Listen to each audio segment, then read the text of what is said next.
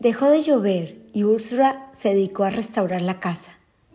Aureliano II tomó sus baúles y regresó a la casa de Petracotes. José Arcadio II seguía estudiando los pergaminos de Melquiades.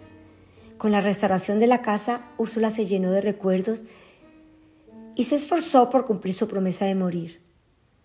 En sus últimos días regresó en el tiempo y la memoria y confundió los nuevos descendientes con los primeros.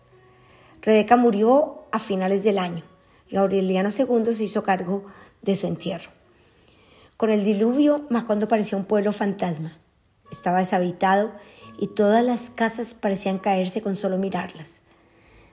Amaranta Úrsula, la hija menor de Fernanda y Aureliano II, se fue a estudiar a Bruselas. El 9 de agosto, José Arcadio II se murió mientras conversaba con su hermano gemelo.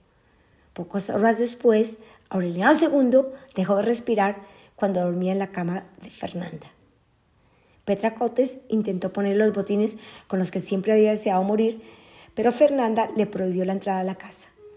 Los gemelos fueron enterrados en baúles iguales y volvieron a ser idénticos como lo fueron en la niñez.